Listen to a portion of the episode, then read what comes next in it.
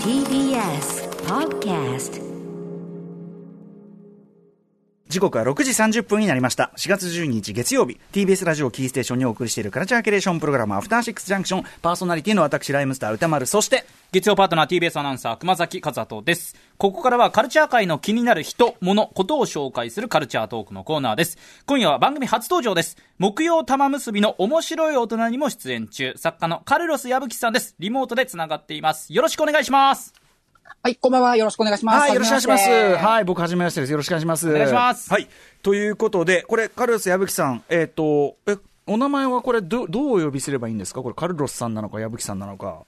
あ、もうみんな、あの、好きなように、きなように呼んでくださってますんで、はい、あの、どちらでも大丈夫です。まあ、気分的にはカルロスさんかな、やっぱりね。カーロカーロス・リベラであり、矢吹城でありというかね。いやいいですね明日のうんはい。ということで、えー、では、カルロスさん、カルロス矢吹さん、ご紹介、熊崎さん、お願いします。はいカルロス矢吹さんは1985年宮崎県生まれです。大学在学中よりグラストンベリーなど海外の音楽フェスティバルでスタッフとして働き始めその後は日本と海外を往復しながらライター業ラジオテレビの構成コンサート運営それからコンピレーション編集などなどそれから美術展のプロデュースなども開始されています、そして2012年からは日本ボクシングコミッション試合役員に就任されまして山中慎介選手ですとか内山隆選手ら日本人の世界チャンピオンのタイトルマッチを数多く担当されました。最新刊は去年11月に発売しました世界のスノードーム図鑑ですめちゃめちゃ多岐にっていうかねー。幅広いですね今こすのごい読んだ。だけで誰なんだっていうぐらいのもうね。全貌が全くつかめないぐらいしかもそのね、えーそのもご活躍というのももちろんそうですし、あの割とこう、なんていうんですかね、一個一人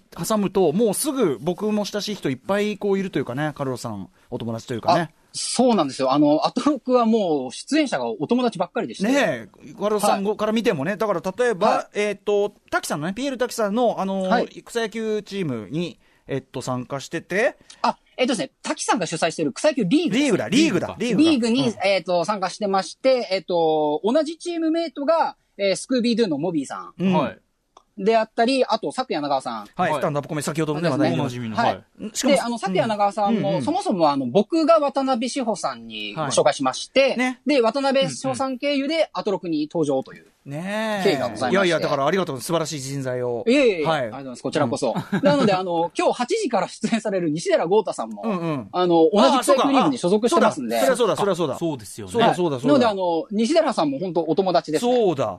えーっと、さらには、えっと、2015年には北朝鮮ポップの世界という本を出版されて、これはあの、えー音楽ライター大石はじめさん、温度特集でもおなじみね、えーミュージシャンの長谷川洋平さん、ね、えーという、まあだからもうこの番組でめちゃめちゃお世話になりまくってるメンツ、あとは、えーライター富山由紀子さん、コラムニスト、えープロ野球志望遊戯の中溝、えー安高さん、えーそして DJ 高野万所さん。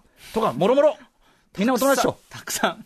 もうみんなお友達です。えー。あのということで、逆に僕、あのお会いしてなかったのが不思議なぐらいでしたね。ん そうですね。はい、あのよろしくお願いします、改めまして。こちらこそよろしくお願いします。ということで、えーアフターシックスジャンクション、この番組は初登場ということで、カルロス矢吹さん、今夜はどんなお話を聞かせていただけるんでしょうか？はい、えっ、と、名刺代わりにですね、僕が愛してやまない中日ドラゴンズと名古屋名古屋カルチャーに関してお話しいたします。はい、よろしくお願いします。勝つぜやるぜドラゴンえよドラゴンズアフターシックスジャンクションさあ、ここからはカルチャートークです。今夜のゲストは、木曜玉結びの面白い大人にもレギュラー出演中、作家のカルロス矢吹さんです。リモートでつながっています。改めましてよろしくお願いいたします。はい、よろしくお願いします。お願いします。さあ、ということで、えー矢吹さんは文春オンラインでプロ野球を愛する執筆者による野球コラム、文春野球を連載中ということで、今夜は、えー中日ドラゴンズと、えっ、と、中、名古屋カルカルチャーということで、やっぱり、あれですか、あの、矢吹さんはもう、なんといっても中日が好きでと。もうそうですね、一番好きな球団ですね。うん。ねえ。野球自体も好きなんですけど、うん全体も好きだけど、まあ、特にやっぱ中日ドラゴンズ。推し球団。うん。というあたりで、まあ、僕、今は、あのやプロ野球そんなに詳しくなくてっていう状態なんですけど、あんまりだからドラゴン、まあ、監督かな、星野さんとか落合さんとかそういう、まあそうですよね。はい。強烈な監督像ではやっぱり認識しているかな。うん。もちろんね、ヒップホップと名古屋っていうのはすごい、あの、なすごくヒヒップホップカルチャーが実はものすごい盛んな都市もあって、はいはいはい。ゆかりは深いんだけど、野球はあんま明るくない。え、熊崎君どう？私も、まあ、中日戦を結構実況させていただいたりとかもするんですけど、まあ、最近だとネオ選手とか結構ね、こう、全体としても注目の若手が入ってきたりして、あとはまあ、やっぱりこう、星野さんとか落合さんとかが監督をやってる時代の印象が、だよねいまだにやっぱり根強く残ってるなという感じはいたしますね。はい。という我々はそんな感じでございます。はいはい。あちなみに今、後ろでずっと流れてた曲、あれは何ですかあれは？これはですね、燃えよドラゴンズというですね、えー中日ドラゴンズを代表する応援歌でして、うんうん。はい。こちらですね、えータイムボカンシリーズを手掛けた山本正幸さんの作曲家としてのデビュー作でして、デビュー作？歌は水、はい、うんで、歌は水木一郎さん、うんで、かつては坂東英二さんが歌われたこともありますね。へー、そうなんでだ。、毎年ですね、優勝しそうになると、えー歌詞だけ変えてえー新しいバージョンが出てまして、ええーその年の期待の選手が名を連ねた歌詞になっております。せあなるほどね歌詞に組み込まれるんですよね。へー、それはじゃあ、組み込まれる余地があるように作られてるってことなんですか？そうですね。あの、1番誰々、2番誰々っていう風な箇所がありまして、うんまあそこにその年の活躍してる選手を当てはめていくっていうなるほど。ね。よくできてんだ、そこはね。なるほど、なるほど。えー、ちなみに、えっと、矢吹さん、先ほどもあの、宮崎県出身ってね、はい。どういうことなんですか？この、こんだけ中日ファンっていうのは。はい。あの、僕自身は宮崎県出身なんですけども、えー父親と祖父が名古屋出身でして、うんうん。はい。あの、宮崎で生まれ育ったんですけども、あの、小さい頃から祖父と父の英才教育により、えーもう、幼い頃から、あの、中日ドラゴンズのファンとしての英才教育を受けてまして。それは。エリートですねはいエリート。はい。で、高校は名古屋にの高校に行ったんですけども、あの、なので、まあ、少しね、生粋の名古屋人というわけではなくて、まあ、やや距離があるんですよね。うんうん。はい。なので、あの、少し、えー目線が離れてるからこそわかる、えーああ中日ドラゴンズと名古屋カルチャーっていうのを、ねそうか、今日お話しできればな。だからこそ魅力がわかるってのがあります。そっか、そうなんですよ。関して見られる部分か。プロ野球志望遊戯の中溝さんはい。がよく、あの番組いらっしゃってますけど、ええ。はいはい。あの、僕が本当にこう歌丸さんみたいにこれからプロ野球を見る、まだあんまりプロ野球、今のプロ野球を知らない、ええ。ご存知ないっていう方に本当にお勧めしたいのは中日ドラゴンズです。あ、そうなんですこれか面白そう。そうなんです。もう俺たちさ、だってさ、中溝さんの解説聞いてもさ、はっきり言って辰徳のことしか入ってきてないからね。辰徳情報はどんどん 更新されますけども。巨人ファンというよりは辰徳ファンになってるだけだから、これ、だからちょっと今日はじゃあ矢吹さんにちょっとレクチャーを、ははいい、受けたいと思います。では行きましょうか中日ドラゴンズと名古屋カルチャーについてトピックを上げながら矢吹さんにキュレーションしていただきますまず最初のトピックはこちらファンも球団もドケチ。もうええよ、ドラゴンズ矢吹さん、矢吹さん、はい。ディス、ディスじゃないですか、これ。最初のトいやピック、これはディスじゃないんですよ。ディスじゃないの？あのですね、これは中日ドラゴンズっていう球団、はい。これを解説するためにですね、絶対に避けては通れない名古屋人の気質がありまして、はいはい。うんあの、まずこの説明からさせていただきたいんですけども、よくあの、名古屋人がケチだっていうような、えっ、と、先入観の話が、うん。一応いろいろ出てきますけども、県民性話みたいのでね。はい。うんあのこれですね、あのまあ、ケチはケチなんですけども、少し解説が必要なケチでして、うんうんあのよく言われるのが、あの、モーニングに、うん喫茶店でモーニングを頼むと豆がついたりしますよね。はいはいあの、いろんなものついてくるって聞きますよ。うん。あの、そうです僕、三池隆さんの映画のゴズで、コーヒー頼んだら茶碗蒸しついてくるっていう 描写があって、まあ、極端な話、そういうようなことね、なんかついてくる。あそうです、そうです。もうそういうことなんですけども、あの、これね、ケチというか、あの、何か頼んだらおまけがついてくるのがすごく好きなんですよ、名古屋足し足し算的なケチっつうか、そうおまけ文化は引き算じゃないんだ。ね。そうです。うんまあ、あの、300円払うから、280円に負けるじゃなくて、豆を何かつけてくる？かなるほどね。付加価値をつけてああ、でも確かに、はなんかでもわかる。なんか、なんか足してる感じ、足し算って感じは名古屋文化感じるわ。納得できる感じ確かに確かに。うんうん。で、うんこれを絶対的に、あのー理解してほしいのは理由がありまして、はいそもそも中日ドラゴンズっていう球団自体がおまけなんですよ。え？おっと？これはどういうことかと言いますとおまけ、そうなんです。などういうことかと言いますと、中日ドラゴンズの母体って中日新聞社なんですよ。はいはいうんはい。まあ、と東京で言うと東京新聞ですね。えええで、出発自体が、えっ、と、中日新聞を取ってくれたら、中日ドラゴンズのチケットがついてきますよっていうことで誕生した球団なんですね。あ、その、反則にそのチケットをつけますよ、ありきで始まってる？そこで計算できたんだ。うんそう思ってもらって問題ないです。へえ、えー、本当ですか？順序としてそういう順序なんだ、はい知らなかった、で、なので、えーこれは、まあ、さすがに今もう新聞自体が落ち目にはなってきてますので、うんうん。あの、少し薄らいではいるんですけども、うんうんえっと、これがですね、現在の球団経営にも完全に尾を引いてまして、うんううんんあの、中日ドラゴンズですね、あの、12球団屈指の、えー客の不入りが、えー投げかれておりまして、うんはいはいえっと、去年ですね、コロナ禍の影響で5000人しか入れれなかった時があったじゃないですか。はいはいはい。あの時も他の球団は5000人は大体はけてたんですけども、ええー中日ドラゴンズだけ3000人ぐらいしか入らないんですよ。あの、どっちにしろ制限しようとしまいと、そんなにいってないという。そうなんです、うんそもそもそのぐらいしか入ってないと。ええええええで、ただし、ユニフォームをつけたりですね、帽子をつけたり、来場したら、無料でこういうグッズをあげますよっていう日は、もう瞬時にソールドアウトになった。おまちゃけ文化っかりしてんだ。そうなんです。もう、これは名古屋の人たちのおまけ大好き文化が完全に球団経営にも影響してるんですよ。これね、音楽業界ね、あの、名古屋工業苦戦する時もたまにあるんですよ。はいこれ、名古屋はおまけつけるっていうのが、その通りなんです。マジ 手なのかな？名古屋公演だけライムスター T シャツつきますってなったら多分売り切れます。集客が。だから、そのお得感ってとこがね、そう引かれんだ。足し算の文化。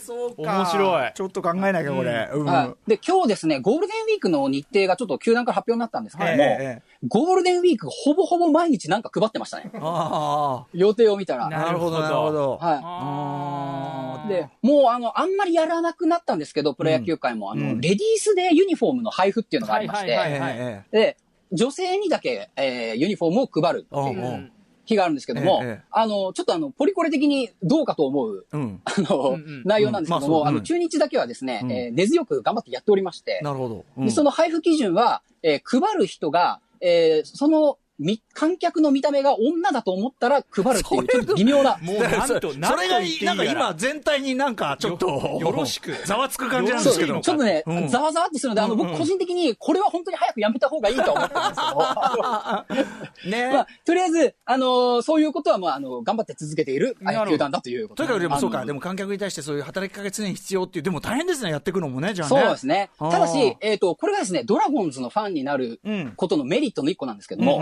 中日を応援してると、うん。買ってないのに、うんどんどんどんどんグッズが溜まっていくんですよ。球団ああ、そうか、行くだけでね、もうね。そうです。んうんうんこれはもう、あの、中日を応援するメリットの、大きなメリットの一つと言って、差し支えないかなとファンになる人、中日おすすめの一つの理由ですね。まあね、そのユニフォームとかくれんだったらね。いや、バカになんないよ、それ。ユニフォームって意外と結構な値段をね、ねしますからう。んうんうんうんうん。まあだからちゃんいいねちゃんとファンになるためのね、入り口を用意してくださっていいね。そうなんですよ。はいはいはいはい。で、まあ、あの、球団もケチでして、はいあの、ていうかまあ、お金がないっていう話なんですけども、ねそのイメージは確かに強くあります。はい。あのですね、まあ、昨年、あの、コロナ禍で球団経営が大変だったこともあるんですけども、まあ、いっぱいスポーツニュースにもなったんですが、うん。えー久しぶりに3位になったにもかかわらず、うん。えー活躍した選手たちの年俸が上がらずですね、うんうん。えー年俸頂点の保留者が続出しまして、んえーで、そもそもその前からずっと上がってなかったので、うん。まあ、3位なのでこれなのかということで、うん。もうみんなこう選手が、あのー、ハンコを押さなかったんですけども、ね。福谷という選手がいまして、ええはいあの、福谷投手がえー、保留だけではなく、えー、球団に、あの、長期的なビジョンはあるんですかと。うんうん。あの。聞いたところですね、えー、球団代表がですね、えー、ビジョンというものは、球団としては持ち合わせていないと。どういやいやでもそれね、はいあの、もう、正直に言ってしまいまして。団体としてっていう、どうなんだって。うん。はい。あの、もろもろずっと揉めてたので、あの、異例の選手会からですね、注意、球団が注意を受けるという、んえー事態に発展してしまいまして。だってすごいですよ、まずまず単純にね、年俸アップしないのは3位にもあって、やっぱモチベーションに関わるし、そうですねその上、その力強くね、ビジョン、ビジョンありますか、ないっていうね、はい。こダルビッシュ投手とかあの、こういうね、あの、はっきりししたところも、あの、非常に、あの、中日ドラゴンズの特徴ではあります。はい。気持ちがいい、年俸は確かに中日ね、きついなっていう印象ありますね。なるほど、かなり細かく、なんか若手の選手423万とか、なんかかなり刻むね、刻み年俸ってなかなか中日でしか見たことないのが発生したりしてるんですよね。そうです。だから、あの、スポーツニュースのチェックするのがすごい楽しみなんですよね。確かにね細かい数字が大事になってくるんで。うん殺生がね、もうね、細かい殺生がね。うんうんうんさあ、じゃあ続いて、はいえー行きましょうかね。カルロス矢吹さんに伺っています。中日ドラゴンズの名古屋カルチャー。続いてのトピックス、こちら中日スポーツとの距離感。燃えよドラゴンズ中日スポーツ、まあ、これし、新聞、スポーツ新聞ってことですよね。はい。うん。これ、まあまあ、あの名前の通りですね、あの、中日新聞社が出しているスポーツ新聞なんですけども、はいうんあの、これですね、中日ドラゴンズと関わるとですね、うんあの、中日スポーツと、えー接さざるを得ないという まあ、だって。母体がね、中日新聞だしね。そうなんですよ。で、うんえっ、と、まあ、あの、一番その中日スポーツの記者さんとかカメラマンさんが、えーいい情報をこう、持ってるっていうことはもう間違いないので、うんうんまずまあ、ファンは読むわけですよ。うんうん。で、ファンも読むんですけども、えーこれですね、実は敵チームのコーチとか監督もミーティングに中スポを持ってくるって言われてるんです。へあ、やっぱりそのドラゴンズ情報濃く載ってるから。情報盛りだくさんだからそうなんですよ。今はかそれ。うん。うん。今は予告先発とかがあるので、はいあのー最近は、えー少しなくなったそうなんですけども、昔はその先発って隠されてたので、はいはいあの、今日の先発は誰だろうっていうのを予想するときに、ミーティングに、相手チームのヘッドコーチが中スポを持って、えーミーティングに現れるっていうのが、なんかこれ本当にあったらしい。中スポが情報リークの元みたいになっちゃってて。そうですうんしかも、結構当たってたんですよ。ダメじゃん。ダメじゃん。そういう意味で、あの、情報は正確だと。なるほどね。確かにただですね、あの、一時情報を、いろんなことを知ってるってことは、逆を言うと、あえて書かないこともいっぱいあるわけです。ああ、なるほどね。なるほどね。なので、ファンもですね、えっ、と、二つに分かれましてほうほうほう、えー中日スポーツをひたすら盲信するっていう人とですね、えー僕が割とこっちなんですけど、ええ中日スポーツだけじゃなくて、もう他のスポーツ新聞も定期購読するようになって、あの、いろいろ情報を重ね合わせて、こう、書いてない情報は、あえて浮かび上がらせると。なるほどね。はい。あーなるほどこうですね、あの、中日ドラゴンズのファンをやってると、メディアリテラシーも鍛えられる。なるほどそれそれはそうだけど、あの、中日スポーツの若干メディアとしての、あの、いろいろあれが、あれがあれがっていうのがあるけど、なるほどね。はいその辺はでもドラゴンズファンはもう踏まえた上で中日スポーツは読んでるわけですもんね、じゃあね。その通りです。はい。うんなので、もう中日ドラゴンズファンになると、メディアリテラシーが自然と鍛えられますので、これはぜひおすすめです。ははいい。さあでは続いていきましょう TBS ラジオアフターシックスジャンクションこの時間のゲストは文春オンラインでプロ野球を愛する執筆者による野球コラム文春野球の連載中のカルロス矢吹さんに中日ドラゴンズと名古屋カルチャーというテーマで伺っています最後のトピックスこちら中日の永遠の顔星野千一と落合博満。はい、あのー矢吹さんね、やっぱ僕、さっき、僕の印象もやっぱ星野さん、もうね落合さん、この監督、やっぱ二大カリスマ、でもしかもちょっと対照的っていうかね、なんかそ,、はい。そういうところでやっぱ印象づけてますけども。うん。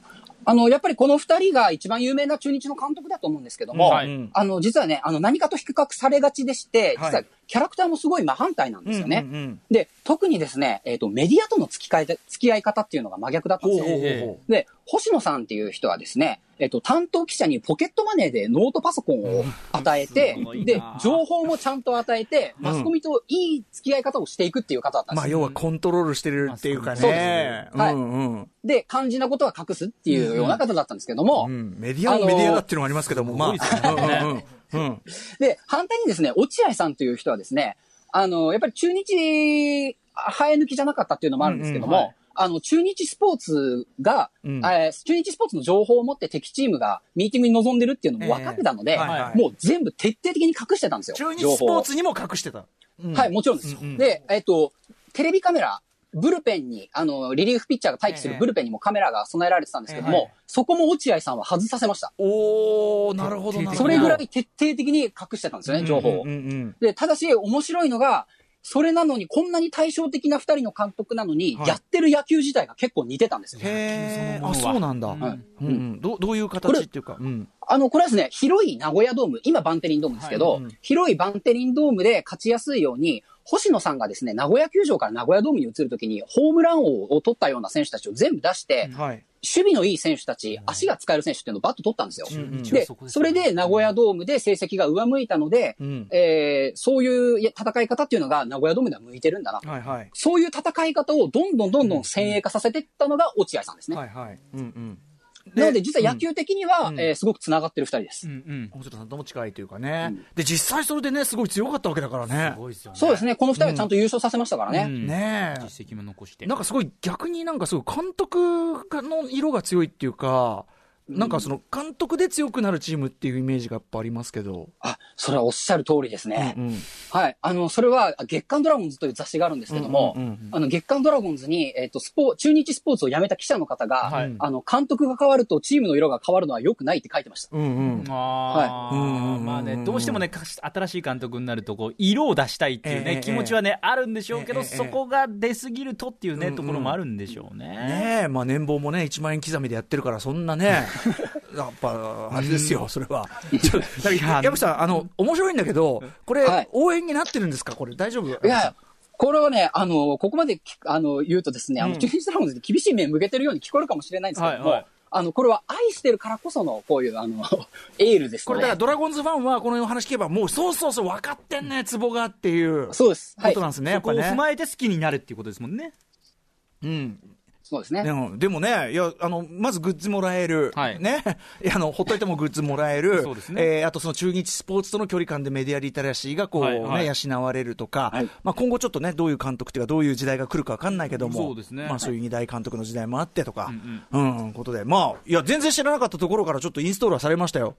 はい。はいもうこれから野球を見るんでしたら、もう中日ドラゴンズきっかけで見ていくのが本当におすすめです。なるほど。中日対どこかの対戦ですね？熊崎君がものすごいニヤニヤしていやいやますけど。、でもね、大丈夫す僕ね、一つ中日スポーツって僕、自分のね、実況担当するときに、やっぱり、近いタイミングになるとね、中日スポーツ定期購読はしないんですよ。うん結構見て、やっぱこの中日スポーツの情報半端じゃないのでそこから資料整理とかしたりするんですけど、今、カルロス矢吹さんの話を聞くと、こればっかりじゃなそれだけじゃダメなんくてだよ、他もいろいろ合わせないといけないんだっていうところはね、戦略的な情報。を仕事面でも、うん。ほーっていう勉強になりました。どういう新聞なんだよ。ということで、えー、カルロス矢吹さん、ありがとうございます。ありがとうございます。えー最後にお知らせことなどありますか？あ、はい、えっ、と、お知らせざーっとあるんですけども、えっ、と、文春オンラインでですね、えー中日ドラゴンズに関して、文春野球というものを連載担当しております。はいそれとですね、えっ、と、新刊昨年発売しました、世界のスノードーム図鑑という本スがありますノードームってあこちらも、のスノードームですね。あ、そうです。あれ、僕300個ぐらい持ってまして、すげえはい。それを全部、あの、解説しておりますので、あの、そちらもお買い求めいただけますと幸いですし、そっちの話も伺いたい。はい。うんはい。あの、ピエール滝さんのですね、えー23区23時という企画がありまして、えーこちらのセカンドシーズンが今、えっと、ピエール滝さんの、えーノートで連載が始まったんですけども、私、あの、聞き手と構成を担当しております。はい。はい。うんで、えっとですね、あとはですね、えっと、アフト、アフターシックスジャンクションにもよく出演されてます、富山由紀子さん。と一緒にですね、5月7日、新宿ロフトプラスワンで、ラジオドラフトというイベントを行います。こちらも、ロフトプラスワンのホームページなので、チェックしていただければ幸いです。よろしくお願いします。はい。ということで、矢吹さん、あのーちょっといろんな方向で、今日はまあ、はいドラゴンズでしたけど、またいろんな方向で、ねね、なんかもう、とにかく多方面だから、はい。ちょっとまたお話伺わせてください。ありがとうございます。こちらこそよろしくお願いしますはいします。はい。はいえー、ということで、本日、えっ、と、ゲストは、えー、カルロス矢吹さんでした。ありがとうございました。明日のこの時間は今年2月に公開された映画あの頃も記憶に新しい今泉力也監督登場です先週金曜日から公開が始まった映画街の上でについてお話を伺っていきます After Six Junction.